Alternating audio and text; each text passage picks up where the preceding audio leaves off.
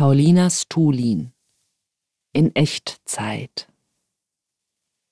Teil 1 2015 15.01. Leben. Sehen und gesehen werden. Flashen und geflasht werden. Eine ebenso wichtige Premiere wie das erste Verlieben ist das erste Entlieben. 30.01. Ich freue mich schon darauf, mich in heute zu erinnern. Zweiter, zweiter. Mein innigster Wunsch als Kind, das Richtige zu wollen, also Gemüse auf die Art zu begehren wie Schokolade auf die Weise Lust haben, Sport zu machen, wie auf Rumliegen und Fernsehen gucken. Was für ein verheerender Konstruktionsfehler, dass in uns Wünsche blühen, deren Erfüllen uns Leid bereitet. Die Natur ist eine fiese Ratte. Wichtig? Sich jeden Tag mindestens einmal widersprechen. Vierter, zweiter. Vielleicht ergibt dieser Tag morgen Sinn. Fünfter Zweiter. Keine Zeit haben, weil man die Dinge macht, die man macht, wenn man mal Zeit hat. Siebter Zweiter. Ich bin so hart in Simon verknallt. Es begann mit Neugier über Matthias neuen Freund, den er bei seinem neuen Job kennengelernt hatte und über den er immer schwärmender erzählte. Er stellte ihn mir im Clubhaus vor, einer Dreizimmerwohnung im Industriegebiet zwischen einem Autohaus und einem Getränkemarkt, in der Freunde von uns jedes Wochenende eine Party veranstalteten. Anfangs sah man nur vertraute Gesichter aus dem erweiterten Bekanntenkreis, der sich zum großen Teil aus Designstudentinnen speiste. Doch es sprach sich schnell herum, dass da weit ab vom Schuss, wo man so laut sein konnte, wie man wollte, Feiern stattfanden, in denen man ungeniert dem exzessiven Drogenkonsum frönen konnte. Und so wurde es Woche für Woche voller. Nach wenigen Monaten war der Spot so hoch frequentiert, dass sich eine Taxischlange davor bildete. Und kurze Zeit später sah man inmitten des wabernden Knäuels aus verschwitzten Leibern so richtige Bilderbuch-Yuppies, die mit Anzug und Krawatte einen Ausflug in unsere kleine abgeranzte Welt unternahmen. Im samstäglichen Pflichtprogramm aus Saufen, Speed, Ecstasy und Techno bildeten Matthias, Simon und ich ein verschworenes Dreiergespann. Matthias und ich präsentierten den gerade mal 22-Jährigen unseren Freunden, als wäre er unser neues Haustier. Schaut ihn an, ist er nicht entzückend? Ich, die dem Tanzen im knüppelvollen Raum zu dröhnenden Hammerschlägen aus Bass nichts abgewinnen konnte, weilte meist auf der Couchlandschaft im Nebenzimmer und war Teil der halb bräsig dahinflezenden, halb eifrig in Gespräche vertieften Horde. Das Rauchen war natürlich auch sehr wichtig. Unentwegt wurde da nach einem Filter gebeten, dort der Tabak weitergereicht und eine nach der anderen weggeschmaucht, als müssten wir ein bestimmtes Soll erfüllen. In seinen Tanzpausen setzte sich Simon zu mir, und wir unterhielten uns über Literatur und Philosophie. Er brachte mich mit kritischer Theorie in Kontakt, was mich plötzlich viele Zusammenhänge erkennen ließ. Allen voran verstand ich endlich, worauf sich das von mir heißgeliebte Titanic-Magazin berufte, wenn es sich in der Sphäre der neuen Frankfurter Schule verortete. Und ich begriff erstmals, was es mit den Antideutschen auf sich hatte, deren Habitus in meiner Umgebung immer beliebter wurde. Ich fragte ihn, ob er Lust hätte, Gast in meinem Podcast zu sein, und er sagte zu. In den Folgetagen stürzte ich mich freudig in die Vorbereitung und begann die Dialektik der Aufklärung zu büffeln, um so richtig schön fundiert in Austausch gehen zu können. Neben den Treffen am Wochenende stand ich nun in E-Mail-Kontakt mit ihm und erwischte mich immer häufiger dabei, permanent mein Postfach zu checken, in totale Aufregung zu geraten, wenn eine neue Nachricht angezeigt wurde, und in tiefe Enttäuschung zu fallen, wenn sie nicht von ihm war. Ich sendete ihm einen in stundenlanger Arbeit kreierten Fragenkatalog für den Podcast, doch er antwortete nicht. Zu der Zeit löste sich die Paarbeziehung zwischen mir und Matthias immer mehr auf. Wir liebten uns nach wie vor, lachten zusammen und erzählten uns gegenseitig unser Leben. Doch der Sex hatte schon vor einem guten Jahr aufgehört. Wir wurden immer mehr Buddies und so war es denn auch kein Grund für ein Zerwürfnis, als ich ihm erzählte, dass ich in Simon verknallt war. Im Gegenteil.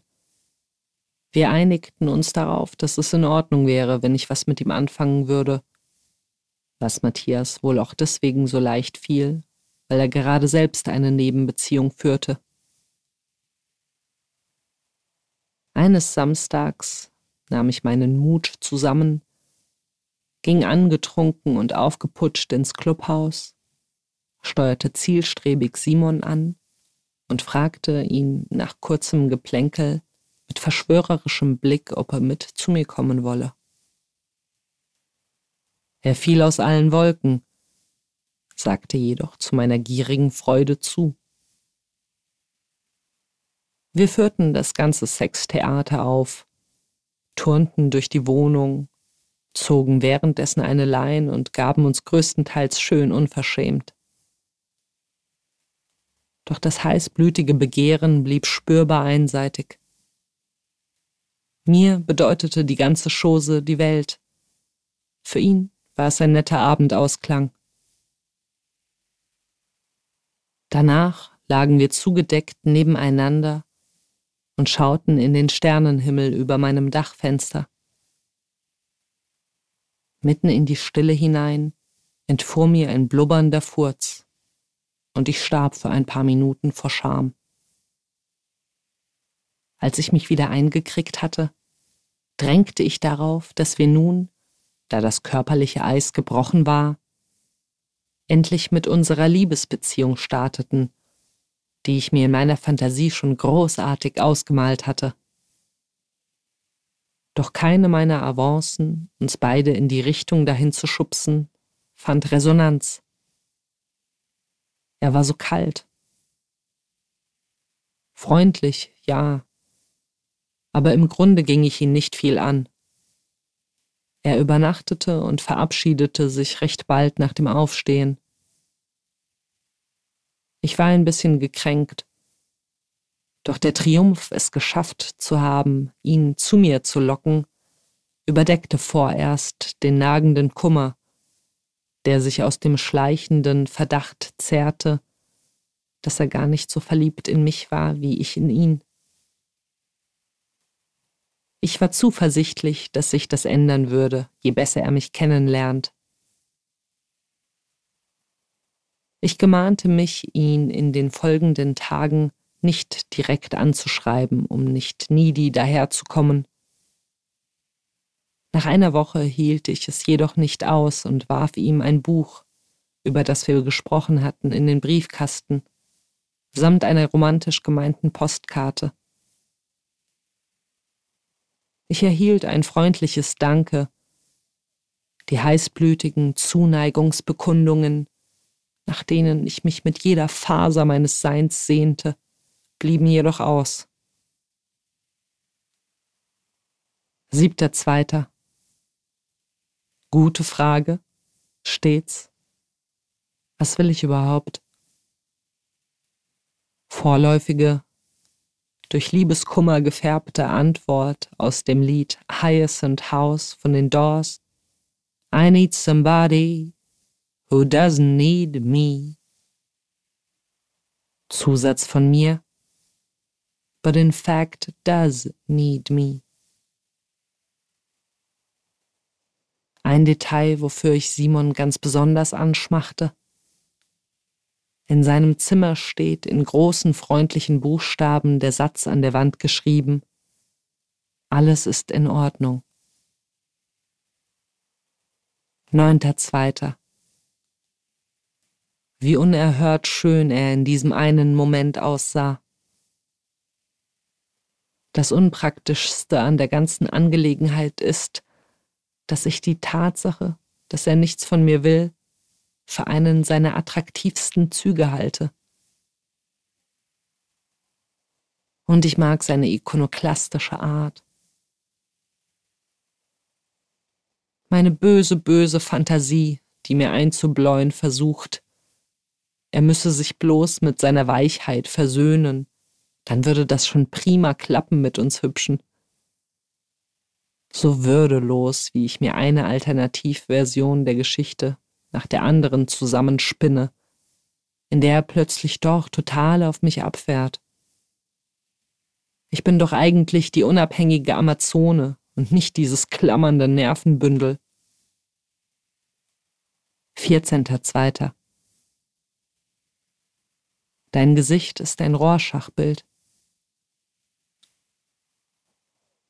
Meine Chefin Maike erzählte mir heute von einer nervigen Aufgabe, die sie zu erledigen hat, und kommentierte ihren Verdruss mit dem Satz Man kann sich nicht immer die Rosinen rauspicken, ne? Pause. Ich versuchte, mir eine Situation vorzustellen, in der einen irgendwas daran hindert, Rosinen aus etwas rauszupopeln, und erwiderte Na doch. Sie überdachte die Angelegenheit. Stimmt. Erster Dritter. Ich mache nichts Besonderes, aber ich mache es auf meine Art. Warum machst du, was du machst? Es kommt mir zwar sinnlos vor, aber es käme mir noch sinnloser vor, es nicht zu tun. Zweiter Dritter. Podcast mit Robi aufgenommen. Als er danach einen Freund anrief, um zu klären, ob er fürs anschließende Saufen zu gewinnen sei, fragte er hübsch. Gehst du heute noch auf die Rolle oder bist du raus aus dem Game? Fünfter Dritter. Vorwärts zu den Wurzeln wie ich mich immer in die Lieblingsbücher, Filme und Musik jener vertiefe, in die ich gerade verliebt bin, als würde ich meine Angebeteten über Bande darin finden. 23.3. Wie ich mich jedes Mal dabei erwische, den Gesichtsausdruck einzunehmen, den ich gerade zeichne. Zeichnen ist Nachäffen. Je genauer man etwas anblickt, desto unverwandter blickt es zurück. Das Normale wird seltsam. Ein freundlich blickendes Auge offenbart das obszöne Fleischgefledder der Iris. Ein putziger Schmetterling verwandelt sich in ein ekliges Insekt. 25.3. Ich liebe es, DirigentInnen dabei zuzusehen, wie sie ihre Magic machen. Es hat was Grausames, etwas eben Geschehenes in der Vergangenheitsform auszusprechen. Etwas mit dem Hackebeil des Wortes unwiderruflich vom Moment abzutrennen. Tod durch Grammatik. Ich habe immer so Phasen, 27.3. Kennenlernfragen. Und? Was ist so deine Theorie über alles? Auf welche Weise spinnst du? Wer sind die komischsten Menschen, die du kennst? Was machen deine Ex-Liebhaberinnen heute? Oder auch sich beim Kennenlernen die bisherige Biografie mit PowerPoint präsentieren und dabei selbstverständlich nicht mit effektreichen Überblendungen geizen. Cool, aber auch seltsam, wenn zwei der eigenen Freunde die sich bisher nicht gekannt haben, miteinander anfreunden. 28.3. Wie man beim Zeichnen lernt, in Bildern zu sehen, Ausschnitte aus dem Blickfeld zu isolieren, malerisch wahrzunehmen. Alles erinnert einen an irgendwas. unangenehm, mit Simon in einem angespannten Verhältnis zu stehen. Es ist nicht feindselig oder so. Wir sind nicht miteinander im Reinen. Schwierig. 29.3. Mit einem Bildschirm hat man überall, auch an den fremdesten Orten, ein Fenster nach Hause. Gedanken, die hart an der Grenze zur Randomness schlittern. Vierter, vierter. Jeden Scheiß zeichnen. Der Urmeter hat keine Länge. Siebter, vierter. Vorgehensweise. Erst einmal irgendwas machen. An diesem kann man dann rumwursteln, es ummodeln und verfeinern. Ohne etwas hat man nichts, an dem man arbeiten kann. Achter Vierter. Mega unsexy. Ein gehauchtes Hey beim Sexbeginn. Die verquere Logik dessen, was man eklig findet und was nicht. Spucke im Essen? Geht? Knutschen? Okay. Elfter Vierter. Das Schwierigste beim Gesichterzeichnen ist, den Blick zurecht zu zwingen. Natürlich erlebt man die Wirkung von Drogen letztlich immer allein. Sie jedoch wirklich ganz allein zu nehmen, ist psychologischer Next-Level-Shit. 19.04. Die neu gekauften Stifte waren so gut, dass mir der Brokkoli verbrannte. Seltsame Traurigkeit eines YouTube-Videos, das von einem Passagier aus einem Flugzeug herausgefilmt wurde. Es zeigt eine Bohrschlange, die sich am Boden in der Turbine versteckt hatte, beim Abflug herausgeschleudert wurde und minutenlang sterbend durch den Himmel flatterte. Das Tier kämpfte mit aller Kraft dagegen an, doch der Wind zwang es unerbittlich aus seiner Nische heraus und schleuderte es gegen das Metall, bis es tot war. 28.04. Großer Hate gegen den linken Sticker Freiheit stirbt mit Sicherheit schon klar, dass damit gemeint ist, dass Polizeiüberwachung die Lebensfreude mildert. Aber in dem Spruch schwingt ebenfalls die Aussage mit, dass Unbefangenheit nur durch Ungebundenheit möglich ist. Dabei ist es doch genau andersrum. Wenn ich weiß, dass mich ein Netz auffängt, kann ich viel wagemutiger und experimentierfreudiger sein. Es gibt kaum etwas, das mich so unfrei macht wie Unsicherheit. 29.04. trotzige Verachtung gegen Ausmalbilder und sonstige Kinderbeschäftigungen wie das Basteln nach Anleitung, die das Befolgen von vorgegebenen Regeln einüben. Zum Erlernen von motorischen Fähigkeiten sinnvoll, keine Frage. Aber es soll bitteschön nicht als kreative Beschäftigung ausgegeben und auch noch mit Stolz belohnt werden, wenn man sich ganz besonders brav an die Vorgaben gehalten hat. Wenn man bestimmte Dinge, zum Beispiel Klagen über körperliche Gebrechen oder Nacherzählungen von Filmen oder Träumen, aus dem Mund anderer hört, merkt man erst, wie langweilig das ist. Kritik am neuen Handy. Das Tastenfeedback verschafft kein abschließend befriedigendes Gefühl beim Auflegen. Fünfter Fünfter. Wissenspodcast so. Stets beliebtes Forschungsobjekt der Neurologen sind die Hirne von Künstlern und Dieben. Was ist es wert, gezeichnet zu werden? Zwölfter Sechster.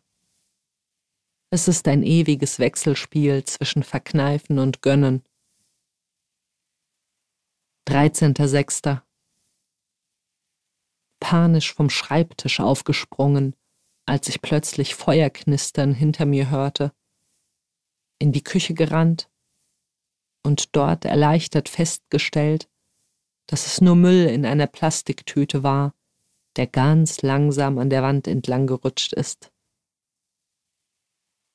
13.07. Ich komme aus dem Quark erstmals wahrgenommen, dass ich mich immer automatisch irgendwo anlehne. Auf eigenen Beinen zu stehen ist anstrengender, als man denkt und erfordert aktives Ausbalancieren. Ich konfrontiere euch mit meinem Chaos. 20.07. Erkenntnisbrocken aus dem Stream of Consciousness heraussieben. der Fliegenschwarm von Gedanken über dem Scheißhaufen meiner Existenz. 22.07. Ich maße mir an, durch meinen geschulten Blick, durch Zeichnungen hindurch auf die Weltsicht der Künstlerin schließen zu können. Da sind die aalglatten, die alles freundlich und heiter schummern, die unterkühlten, die mit nüchternen Strichen die Geometrie hinter den Erscheinungen sichtbar machen, und die Dreckspatzen, die ohne Rücksicht auf feine Manieren, Proportionen oder sonstigen Spießerkram ihren subjektiven Eindruck aufs Papier bluten. Besonderes Misstrauen hege ich jenen gegenüber, deren unbefangener Strich auf den ersten Blick ein eben solches Gemüt vermuten lässt, sich jedoch bei näherem Hinsehen als Fake herausstellt, der die ausgelassene Pose eifrig einstudiert hat, um dahinter die eigene Fahrtheit zu verstecken. 24.07. Menschenkategorie Leute, mit denen man gut zusammen sterben könnte. 30.07. Seltsam. Hochzeitsmarsch als Ohrwurm.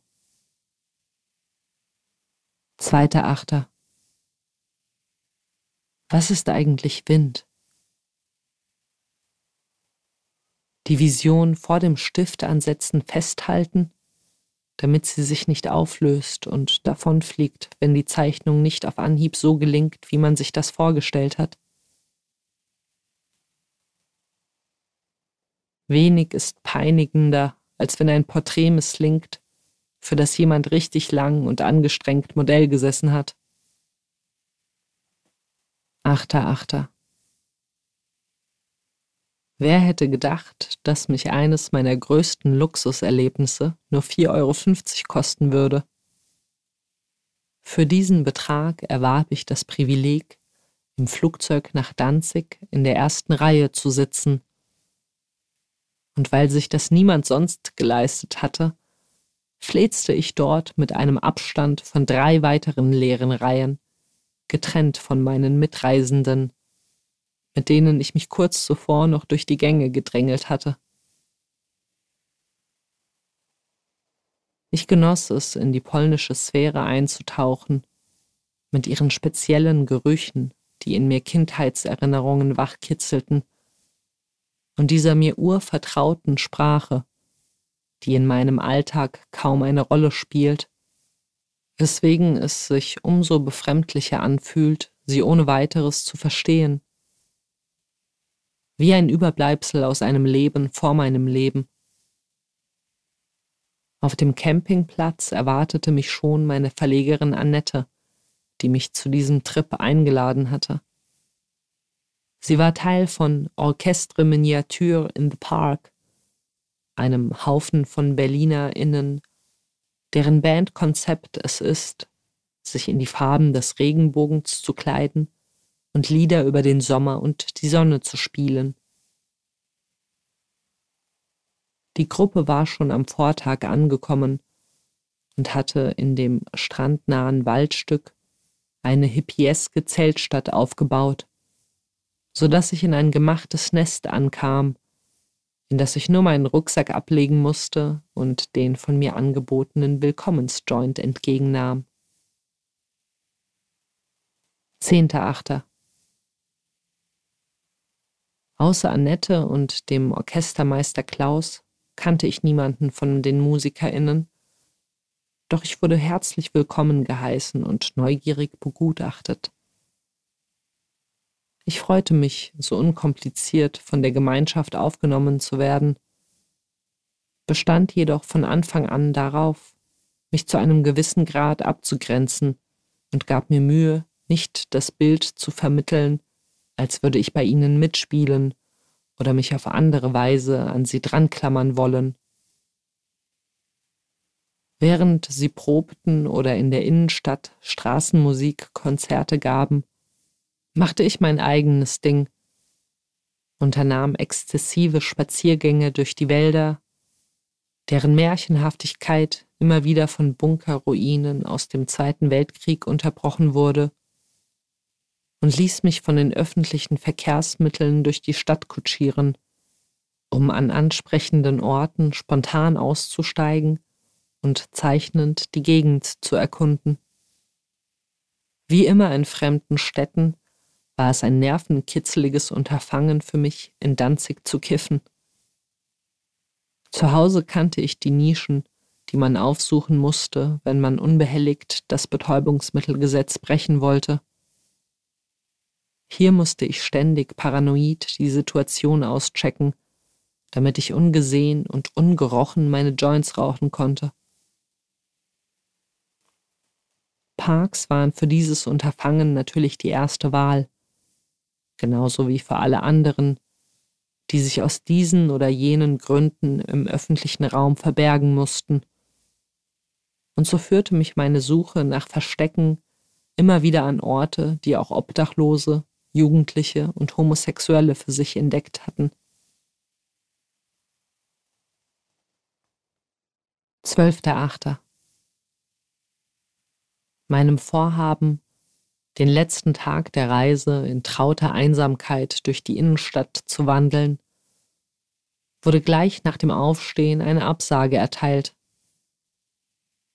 Ronja, die Spielerin der singenden Säge, litt an starker Übelkeit und Schwäche, und so fiel mir, die als einzige aus der Gruppe Polnisch sprach, die Aufgabe zu, sie zum Arzt zu begleiten. Ich schluckte meinen Widerwillen hinunter und schlüpfte in meine Rolle als verantwortungsvolle Person. In der letzten Woche wurde an mehreren Momenten deutlich, dass die Reise stärker an uns gezerrt hatte, als wir abenteuerlustigen Luftikusse es uns eingestehen wollten. Das stundenlange Ausgeliefertsein an die Hitze, das unentwegte angeblickt werden, sowie der Mangel an den üblichen Komforteinrichtungen verursachte Verstopfung, Stress und allgemeine Gereiztheit. Ronja hatte jedoch zusätzlich vor nicht allzu langer Zeit einen halbwegs drastischen Health Scare erlebt, dessen Ursachen immer noch nicht geklärt waren, weswegen sich ihr Unwohlsein mit der Befürchtung mischte, dass das was Ernstes war. Wir fuhren zu zweit mit dem Taxi zu einem medizinischen Notdienst, wo wir eine gute Stunde mit Warten und Formular ausfüllen zubrachten. Meine Laune war zwar dominiert von Unlust, meine verbleibenden Urlaubsstunden in diesen unwirtlichen Fluren zu sitzen, doch es blühte auch ein wenig Stolz in mir darüber auf, wie glaubwürdig ich auf einmal jemand war, der einem Menschen in Not hilft. Jemand, auf den man sich verlassen kann. Dieses kurze Hoch wurde jedoch flugs von wiedereinbrechendem Selbstmitleid abgelöst, als uns verkündet wurde, dass Ronja hier nicht geholfen werden könne und wir ein Krankenhaus aufsuchen mussten. Ihr war es schwer unangenehm, meine Zeit noch weiter zu strapazieren, und so machte sie Anstalten, das irgendwie auch alleine zu schaffen, was offensichtlich Quatsch war. Ich überraschte mich einmal mehr, indem ich ihr, ohne eine Miene zu verziehen, versicherte, dass das kein Problem sei und sie sich keine Sorgen machen solle. Wir machten uns schweigend auf den Weg. Die Notaufnahme war total überfüllt. Ich erledigte erneut den Papierkram und wir sahen der Tatsache ins Gesicht, nun mehrere Stunden in einem containerartigen Wartesaal inmitten dutzender leidender Menschen zuzubringen.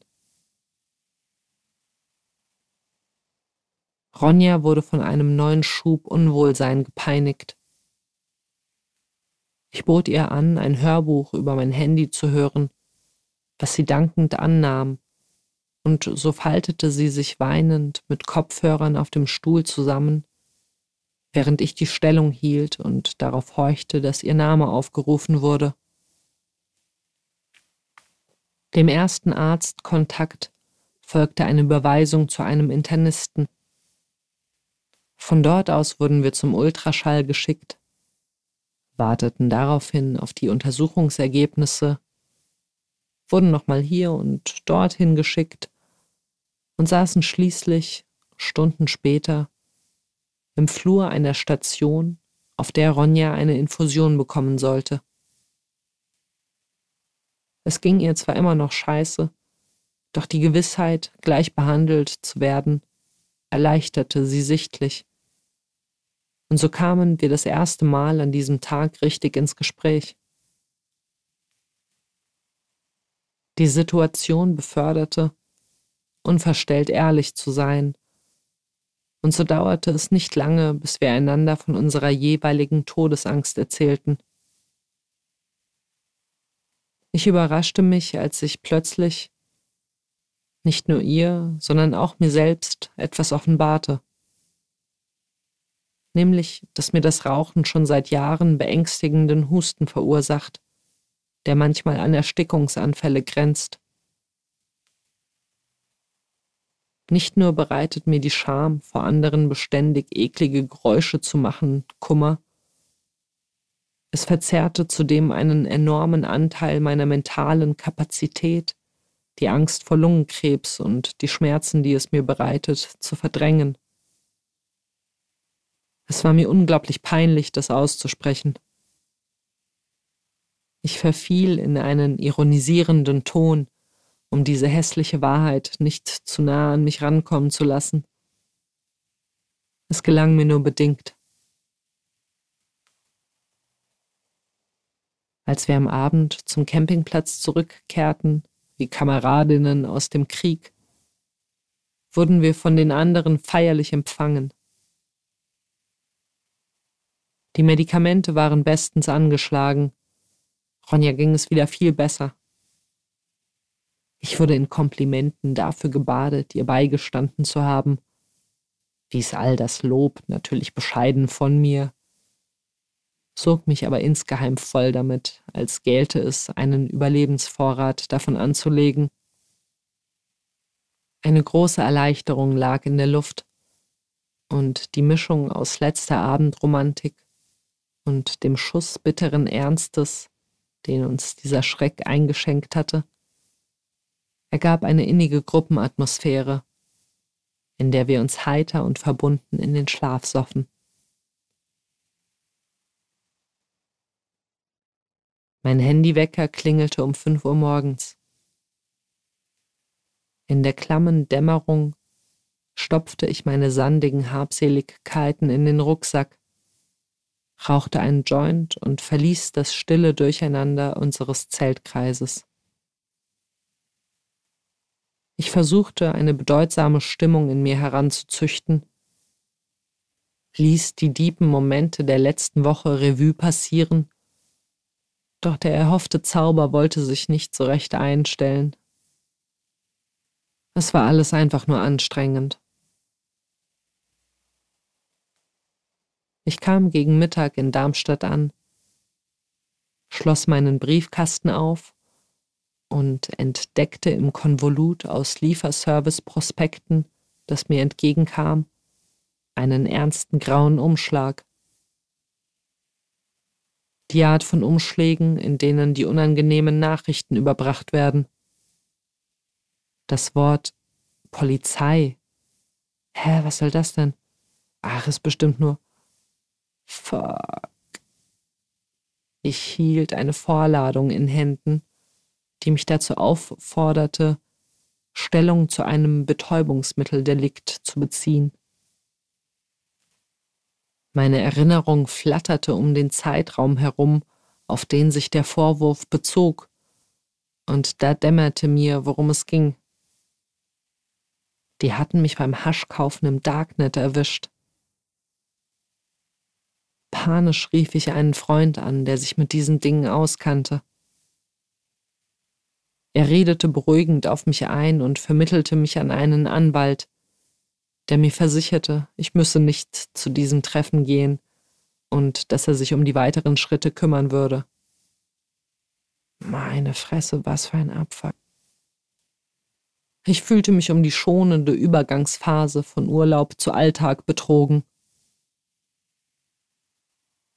Ich rief Emma an, um ihr mein Leid zu klagen, doch sie legte direkt weiter nach mit schlechten Neuigkeiten. Vor einer Woche breiteten sich aus dem Nichts plötzlich Taubheitsgefühle und noch nie dagewesene Schmerzen in ihren Gliedern aus, worauf sie ins Krankenhaus ging und dort nach einer Horrorphase von quälenden Untersuchungen, unfreundlichem Personal und existenziellem Grauen multiple Sklerose diagnostiziert bekam. Ich erbleichte, während ich sie diese schrecklichen Dinge sagen hörte, und zündete mir eine Zigarette an. Und dann fuhr meine liebe Freundin, mit der ich schon etliche Nächte voller Speed, Saufen und Kettenrauchen verbracht hatte, fort, verkündete der Arzt mit einem Ausspruch, der keinen Widerspruch duldete. Mit Rauchen ist jetzt Schluss. Ich hoffe, das ist Ihnen klar. Wumms. Diese Truth Bomb zertrümmerte die alte Welt. Ich konnte das alles nicht fassen, ließ mich aber von dem aufbrandenden Ernst ergreifen, sah mir dabei zu, wie ich die Kippe im Aschenbecher ausdrückte und hörte mich sagen, ich höre mit dir auf.